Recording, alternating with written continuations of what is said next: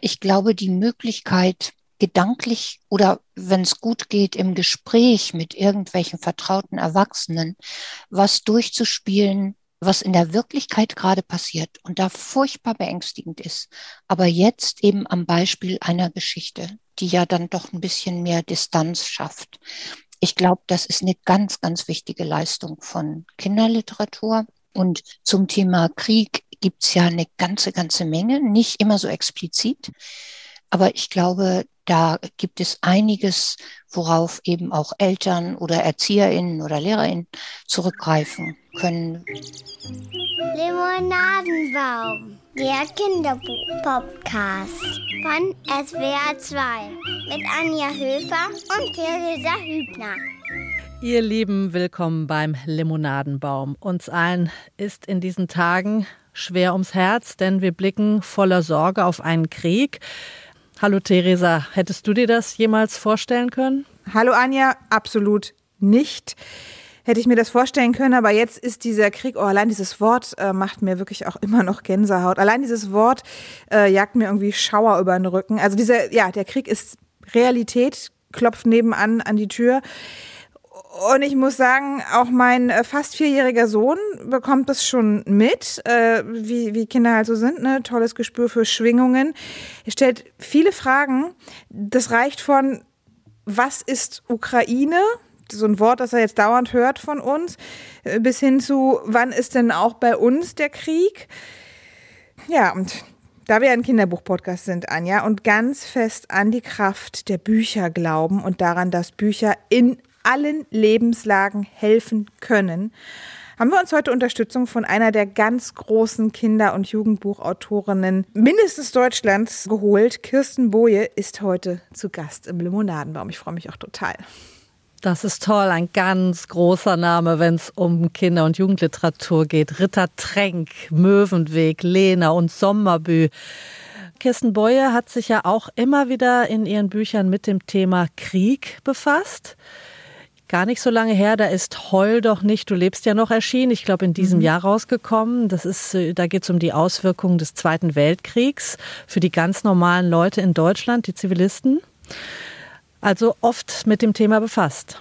Auf jeden Fall. Das Buch lese ich übrigens gerade. Es ist ein Jugendbuch also ich lese es gerade selbst, lese nicht meinem Sohn vor, das ist wirklich noch viel zu früh, aber es ist eher so ab 14, aber ich kann es wirklich auch äh, Erwachsenen ans Herz legen.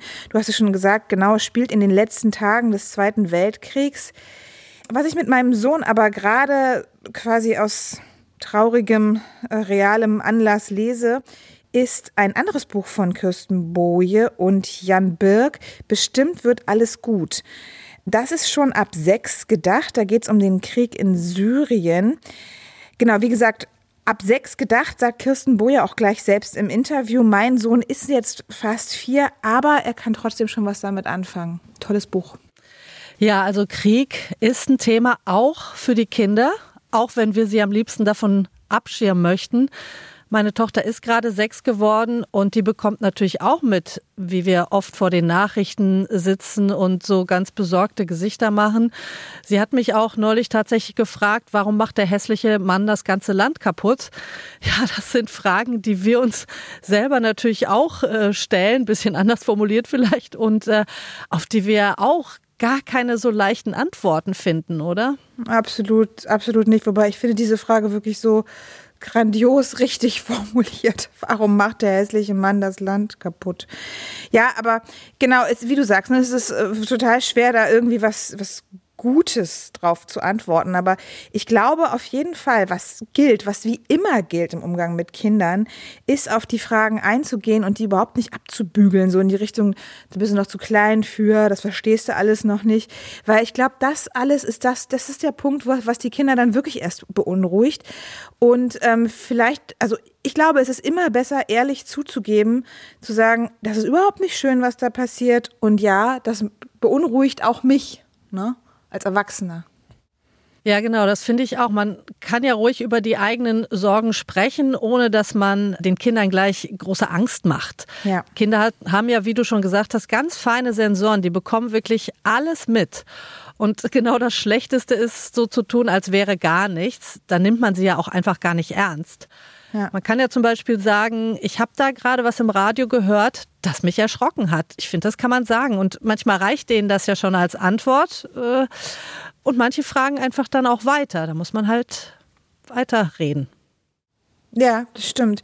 Wichtig ist halt kindgerecht darauf einzugehen. Also man kann ja, man muss ja nicht diese, diese fiese Wortwahl nutzen, sondern man kann wirklich ja sowas sagen wie, also da ist dieser Mann, der will ganz viel Macht haben, der will unbedingt noch dieses Land erobern und damit tut er den Leuten, die da wohnen, weh, die wehren sich. Und unsere Bestimmer, Politiker, Politikerinnen hier in Deutschland, die tun aber alles, um den Menschen in der Ukraine zu helfen. Ich finde, das ist auch schon was für einen drei-, vierjährigen, kann man durchaus auch mal mit ansetzen, ne? Absolut. Und was ich auch mit meiner Tochter gemacht habe, das ist einfach mal einen Atlas zu nehmen und sich die Länder, also Russland und die Ukraine, einfach mal auf der Karte angucken. Das hilft auch, sich diese Länder auf Papier anzuschauen, zu sehen, wie groß die sind, auch im Vergleich zu Deutschland und zu gucken, wie viele Menschen leben denn da der Kindergarten von meiner Tochter, der sammelt Sachspenden für die Ukraine und da kann man das Kind ja natürlich auch mit einbeziehen und sagen, die müssen jetzt, da müssen jetzt ganz viele ihr Zuhause verlassen, die können nicht viel mitnehmen und die brauchen ganz viel, warme Winterkleidung zum Beispiel. Komm, wir gucken mal, was dir zu klein geworden ist. Da können wir einem Kind helfen, damit das nicht frieren muss. Ich glaube, wenn man es so konkret macht, dann bleibt dieser Krieg nicht so was total Abstraktes und Unheimliches, sondern man erklärt einfach viel. Und ich glaube, das nimmt auch ein Stück die Angst. Auf jeden Fall. Wir waren, ähm, ich war mit meinem Sohn am Wochenende auf so einer kleinen Friedensdemo natürlich versteht er nicht wirklich, was heißt das jetzt Demonstration, aber der sieht da die Flaggen, der sieht Menschen mit Kerzen, der sieht Menschen singen und auch da kann man schon mal viel erklären. Also genau wie du sagst, miteinander über alles sprechen, das hilft ganz viel und wenn ein Kind dann wirklich sehr beschäftigt oder beängstigt ist, dann hilft auch, dass man das vielleicht mal aufmalt, hm, vielleicht so, wenn das schon funktioniert und dann über das Gemalte spricht oder man hat so kleine Rituale, man zündet eine Kerze an für die Menschen, die gerade in Not sind. Ich glaube, das kann auch viel zur Ruhe beitragen. Ne? Genau, und was ich auch noch in puncto so Informationen und darüber reden sehr gut finde, da möchte ich wirklich nochmal ausdrücklich auf diese ZDF-Kindernachrichtensendung Logo hinweisen. Die sind einfach genial darin, solche komplexen Sachverhalte ganz klar und verständlich für Kinder darzustellen. Also ich äh, verstehe das als Erwachsener dann auch oft besser, wenn ich die Logo-Nachrichten geguckt habe. Also gerade jetzt so in diesen Zeiten finde ich Logo ist, ist sehr gut auch für die Kinder. Ja, Jennifer Siegler, ich erinnere dran, war auch schon bei uns im Podcast zu Gast, die Moderatorin. Ähm, was ich aber echt, so ein Gedanke noch, was ich wirklich gerade schlimm finde, Anja, ist dieses, dieses russisch-Russland-Bashing, was da einsetzt. Also ich finde, das ist so eine ganz seltsame Cancel-Kultur. Das muss ich jetzt einfach mal sagen. Die, ähm, ich, ich, ich mag das nicht. Also zum Beispiel, dass das Filmfestival kann keine russischen Filme in diesem Jahr mehr einlädt, ist das der völlig falsche Weg, trifft die völlig falschen. Und ähm, ich finde auch, dass man den Kindern das unbedingt vermitteln muss, in einem Zug sozusagen. Also wenn man sagt, da ist dieser böse Mann, der sitzt in Russland, dann muss man auch klar machen, nicht alle Russen sind böse. Ja, ähm, es gibt eben nur diesen einen, der da schlimm handelt. Ähm, dass es super viele Russen gibt, die das alles ablehnen, die auch nur Frieden wollen. Und da, was Kirsten Boje im Interview gleich erwähnt, wirst du gleich hören, ist auch ein interessanter Gedanke. Sie sagt auch, wir haben so viele russischsprachige Kinder auch in den Schulen und auf den Schulhöfen und wir müssen aufpassen, dass die jetzt nicht etwa ausgegrenzt äh, werden. Das schlägt ja auch ganz schnell um. Ne? Man muss da wirklich klar differenzieren. Dann bin ich jetzt ganz gespannt, was Kirsten Boje dir im Interview erzählt hat. Also ich bin mit meiner ersten Frage an Kirsten Boje erstmal gar nicht so in Richtung Bücher gegangen, sondern ich habe sie nach ihren eigenen Erfahrungen gefragt, weil sie ist nämlich Jahrgang 1950 in Hamburg geboren, einer Stadt, die damals völlig zerstört war zu dem Zeitpunkt. Und daher dann auch meine erste Frage, haben eigentlich auch Sie, Frau Boje, noch auf Trümmern gespielt? Ja, natürlich. Also wir haben zum großen Teil auf Trümmergrundstücken gespielt, wobei die natürlich damals nicht mehr so aussahen wie in den Filmen über die direkte Nachkriegszeit. Da sind es ja, da stehen ja die ganzen Gebäude noch. Die waren natürlich abgetragen, auch weil man die Ziegel zum Teil verwendet hat, um neu zu bauen. Und alle deutschen Großstädte haben ja irgendwie so Rudelberge, die aus Trümmern bestehen. Also als ich ein Kind war, gab es diese Trümmergrundstücke, da haben wir gespielt, da haben wir auch gebuddelt und waren immer gespannt, was wir vielleicht im Boden finden, Scherben mhm. oder auch mal Knochen. So sind Kinder, aber das waren natürlich Geflügelknochen oder was auch immer. Aber das fanden wir ganz spannend. Wir fanden es nicht bedrückend. Bedrückend fanden wir eher das, was uns immer erzählt worden ist, natürlich von unseren Eltern. Was wurde Ihnen erzählt von Ihren Eltern? Was wurde Ihnen erzählt vom Krieg? Na, meine ganze Kindheit war eigentlich geprägt durch diese Erzählungen, wie wahrscheinlich die aller Menschen meines Alters, weil das ja für die Erwachsenen, also für unsere Mütter und Väter, ähm, die dramatischste Zeit ihres Lebens gewesen war. Und das wissen wir ja auch. Die vergessen wir nicht so schnell. Über die sprechen wir auch immer wieder. Darüber unterhielten sich die Erwachsenen auch am Kaffeetisch oder die Frauen beim Abwaschen nach dem Mittagessen oder wie auch immer. Und meine Mutter hatte den Krieg in Kiel erlebt, nicht in Hamburg. Und Kiel war ja eine Werftstadt, ist also auch furchtbar zerbombt worden. Sie hat ihr Elternhaus verloren damals und ich habe neulich noch mal ein Gedicht rausgeholt, das mir eine ältere Cousine kurz vor ihrem Tod gegeben hat. Das heißt, sie hatte es ihr Leben lang aufbewahrt. Das hatte meine Mutter für sie zum achten Geburtstag geschrieben, zwei Jahre nach dem Ende des Krieges. Und weil es natürlich keine Geschenke für Kinder gab, zwei Jahre nach Kriegsende. Mhm. Und ähm, in diesem Gedicht geht sie eben auch auf die gemeinsamen Bombennächte ein. Und wie wichtig dieses Gedicht für meine Cousine war, sieht man ja daran, dass sie es ihr Leben lang aufbewahrt hat und mir dann kurz vor ihrem Tod übergeben hat. Und, und das trägt auch dazu bei, muss ich jetzt einfach mal sagen, dass für mich jetzt, wenn ich Bilder aus der Ukraine sehe, aber das war vorher auch schon so, wenn ich Bilder aus Syrien gesehen habe, dass doch sehr viel an äh, Erinnerung an diese Zeit weckt. Und ich denke anders vielleicht als für heutige Kinder und Jugendliche, für die das alles ganz weit weg ist und eine Dokumentation und nichts mit ihrem eigenen Leben zu tun hat, hatte es mit meinem Leben natürlich auch, wenn ich selbst nicht erleben musste, aber hatte es mit meinem Leben ja noch ganz viel zu tun. Das heißt, diese Bilder aus der Ukraine, auch diese Bilder von diesen Müttern, die mit ihren Kindern versuchen zu fliehen, die Männer gehen zurück, das, das muss ihnen alles extrem nahe gehen.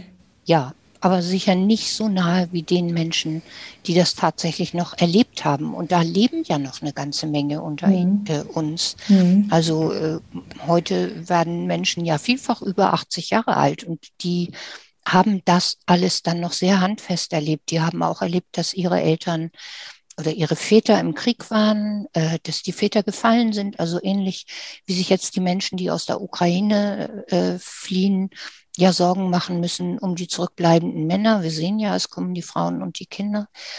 Also ich denke, ähm, ja, das ist schon sehr bedrückend. Und was ich mich in den letzten Tagen häufig gefragt habe, ist auch, wie ist es denn für syrische Menschen, die bei uns leben und die vielleicht Vergleichbares in ihrer Heimat erlebt haben? Wie ist es für syrische Kinder, die selbst schon ähm, in bombardierten Städten gelebt haben, wenn das alles jetzt wieder aufgeweckt wird. Und übrigens, das ist aber natürlich ein kleines bisschen ein anderer Gedanke, ähm, wie ist es denn für russische Kinder bei uns, die plötzlich immer Angst haben müssen, als Russen diskriminiert zu werden? oder in äh, Stadtteilen mit äh, umfangreicher Zuwanderungsgeschichte, von denen es in unseren Großstädten ja viele gibt. Da gibt's ja nicht nur russische, also Menschen mit russischer Herkunft, da gibt's auch Menschen mit ukrainischer Herkunft. Wie ist das denn jetzt, wenn zwei solche Kinder in einer Klasse aufeinandertreffen? Also ich glaube, da gibt es unglaublich, unglaublich vieles, was wir so im ersten Moment gar nicht bedenken und was aber zum Beispiel für unsere Schulen eine ganz große Rolle spielt. Wie stark ist Ihr Glaube daran, dass man da mit Büchern viel bewegen kann? Mit Kinderbüchern?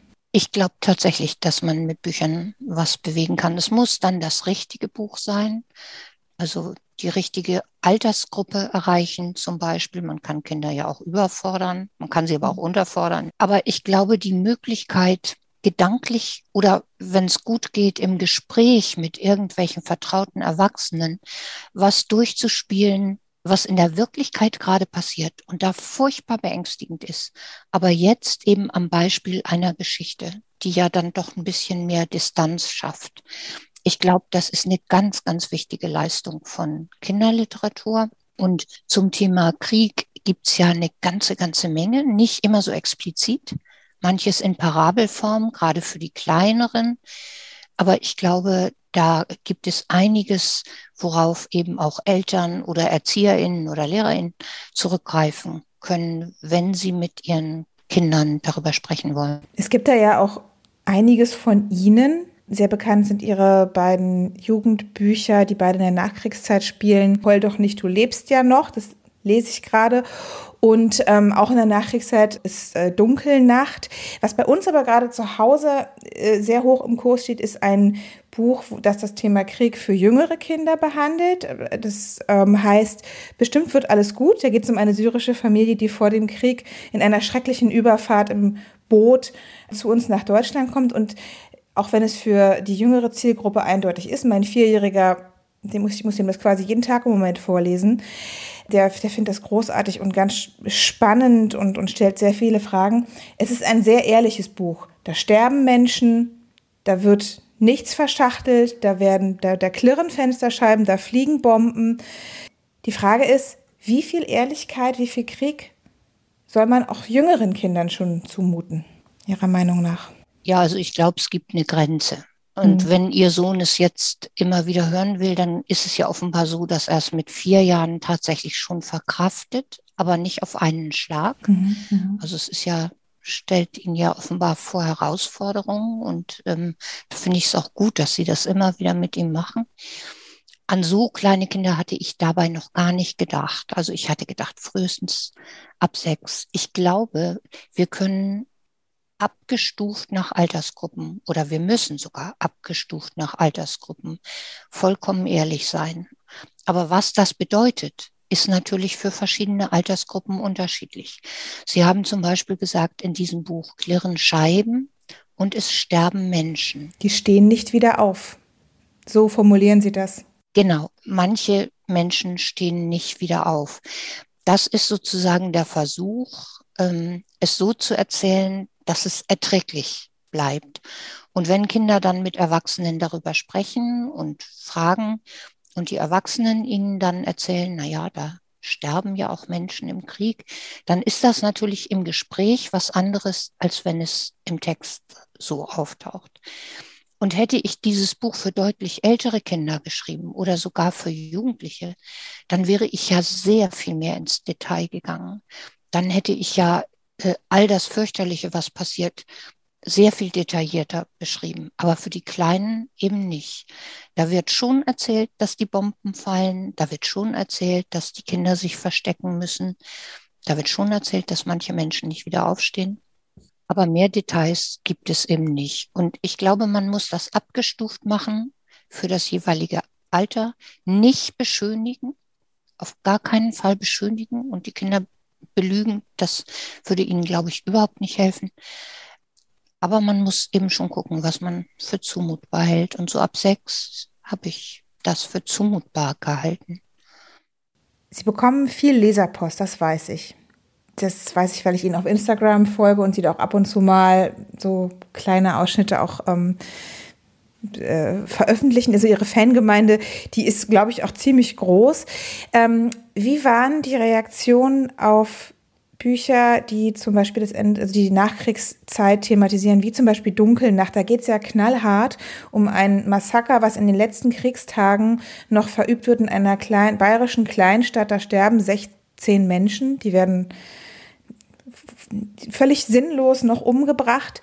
Ähm, gab es da viele bewegende Zuschriften? Ja, also zu Dunkelnacht genauso wie übrigens auch schon zu Heul doch nicht. Ah was mich sehr überrascht hat, das Buch ist ja noch überhaupt nicht lange draußen. Mhm. Interessanterweise bisher die allermeisten von älteren Erwachsenen, oh, die dann von ihren eigenen Erfahrungen erzählen. Also das war schon bei Dunkelnacht so, dass ähm, mir Menschen von den letzten Kriegstagen erzählt haben, wie sie die erlebt haben. Und bei Heul doch nicht ist es wieder genau das Gleiche da schreiben mir dann ältere Menschen, wie sie die Bombennächte erlebt haben, was ihrer Familie passiert ist und so weiter. Das ist oft sehr, sehr, sehr anrührend. Vor allen Dingen, weil man sich ja vorstellen muss, das liegt unendlich weit zurück. Das mhm. sind inzwischen das Kriegsende sind jetzt 77 Jahre. Und das sind Menschen, für die es sicher auch keine Kleinigkeit ist, mal so eben einen Brief zu schreiben. Die sind ja nicht mehr so ganz jung. Und trotzdem ist das bei Ihnen noch so ein brennendes, drängendes Thema. Nun habe ich das Buch aber ja eigentlich gar nicht für diese Menschen geschrieben. Aber wichtig sind mir natürlich auch die jungen Menschen und da kommen jetzt auch die ersten Zuschriften. Und das finde ich auch ganz toll und und auch beruhigend. Also ich bin auch schon von einer Jugendgruppe jetzt zu einer Lesung eingeladen worden, zum Beispiel sogar zweimal. Oder ein Mädchen schreibt, dieses Buch hätte, heul doch nicht, das Neue, hätte sie so beeindruckt, dass sie darüber die Präsentation in der Schule machen wollte, die Buchpräsentation. Also ich denke, es erreicht durchaus beide Gruppen und das würde mich ja wahnsinnig freuen. Und ich würde auch ganz schön finden, mal eine Veranstaltung mit beiden Gruppen mhm. bei der die Jugendlichen ihre Fragen stellen können, aber vielleicht auch nicht nur an mich, sondern auch an die, die wirkliche Zeitzeugen an sind. Denn das bin ich ja nur in vermittelter Form. Ich drücke die Daumen, dass das, dass das klappt. Ich weiß auch von Ihrem Instagram-Account, dass Sie da vor kurzem einen Brief, einen, wie ich finde, sehr mutigen Brief, eine Aktion von russischen Kinderbuchautorinnen und Autoren geteilt haben. In diesem Brief wenden die sich explizit gegen die Invasion in der Ukraine. Muss man erstmal sagen, wie mutig. Also, oder? Das war bestimmt auch Ihr erster Gedanke. Natürlich. Also wir sehen ja, was mit den Demonstranten auf den Straßen passiert. Vielleicht würde das mit ihnen nicht sofort passieren. Das kann ich nicht beurteilen. Aber die Wahrscheinlichkeit, dass sie hinterher nicht mehr veröffentlichen können, die scheint mir doch sehr groß zu sein und das kann natürlich auch existenzbedrohend sein. Also das ist keine Kleinigkeit gewesen, so einen Brief an Putin zu schreiben. Und die Tatsache, dass sie das trotz der Bedrohung getan haben, zeigt eben auch, wie unglaublich wichtig es ihnen war. Ich möchte mir nicht vorstellen, wie es Menschen in Russland geht, die durchschauen, was da passiert, die nicht nur die russische Propaganda angucken, sondern die dahinter blicken die das als Krieg wahrnehmen, wie groß die Scham bei denen auch sein muss. Also das hat sicher eine ganz große Rolle gespielt, zu signalisieren, wir gehören nicht dazu. Wir unterstützen diesen Krieg nicht. Aber dass es ihnen eben so wichtig war, dass sie dieses Risiko auf sich genommen haben. Also das, ähm, ja, das macht mir auch nochmal deutlich, wie unglaublich glücklich wir sind, dass wir, wir vor solche Entscheidungsfragen gar nicht gestellt werden. Also ich wüsste nicht, was bei uns an Veröffentlichungen auch nur einen Hauch dieses Mutes erfordern würde. Frau Boje, vielen Dank für dieses Gespräch. Sehr, sehr gerne. Ich hätte lieber mit Ihnen über Erfreulicheres gesprochen. Ja, das war die große deutsche Kinderbuchautorin Kirsten Boje. Ihre Bücher zum Thema Krieg, die stellen wir ausführlich im Netz auf der SWR2-Seite unter dem Stichwort Limonadenbaum vor. Und ihr könnt da vor allem auch einen Blick auf dieses Buch, was ich erwähnt habe und was wir gerade lesen, ähm, werfen. Heul doch nicht, du lebst ja noch. Ab sechs aber wie gesagt, auch mein Vierjähriger hat schon Interesse daran. Und das Interessante ist, dass das Buch auf Deutsch und Arabisch geschrieben ist. Und das ist eine ganz, ganz tolle Idee. Also man kann es gut auch dann mit arabischsprachigen Kindern lesen. Und mein Sohn, der ist auch total fasziniert von den wirklich schönen anderen arabischen Schriftzeichen. Danke für das schöne Gespräch, Theresa. Es ging sehr unter die Haut, fand ich. Und ihr habt den Brief der russischen Kinderbuchschaffenden erwähnt. Ich würde einfach gerne zum Schluss aus dem Brief zitieren, weil ich den sehr schön finde. Wir, Bürger der Russischen Föderation, Kinderbuchautoren, Verleger, Übersetzer, Illustratoren, Kritiker, Bibliothekare, Dozenten fordern, stoppt diese Militäroperation, diesen Krieg gegen die Ukraine. Wir arbeiten für Kinder. Und Dichter und Schriftsteller wissen, wie man erzählt und wie man über den Krieg, über seine Schrecken und das Leid schreibt. Aber wir wollen und werden nicht, wie Sie, von einem Sondereinsatz sprechen, denn dies ist Krieg Kinderliteratur, spricht mit Kindern über die Zukunft, bereitet sie auf ein anständiges Erwachsenenleben vor. Wir können und wollen mit den Kindern nicht über das Leben sprechen, das sie ihnen nun bieten. Wenn Sie Russland in diesen Krieg hineinziehen, rauben Sie den Kindern die Zukunft ihres eigenen Landes. Wir fordern den sofortigen Abzug unserer Truppen aus dem Gebiet der Ukraine. Ja, kann man eigentlich nichts mehr hinzufügen. Es gibt übrigens, Anja, einen ganz ähnlichen Appell äh, von deutschsprachigen Kinderbuchautorinnen und Menschen aus der Verlagswelt alle, die uns gerade zuhören, wenn ihr Interesse daran habt oder auch noch mehr über Kirsten Boyes tolle Arbeit erfahren wollt, schaut mal auf ihrem Instagram-Account vorbei. Da findet ihr, äh, ja, da findet ihr sehr viel. sehr viel Interessantes. Und natürlich schreibt uns gerne darüber, wie ihr mit euren Kindern die Situation gerade erlebt, welche Bücher ihr vielleicht mit den Kindern liest. Es gibt ja da schon auch noch einige. Schreibt uns, wenn ihr möchtet, an limonadenbaum.swr.de. Ja, vielen Dank. Wir freuen uns über Post. Macht's gut. Bis bald im Limonadenbaum. Tschüss. Tschüss.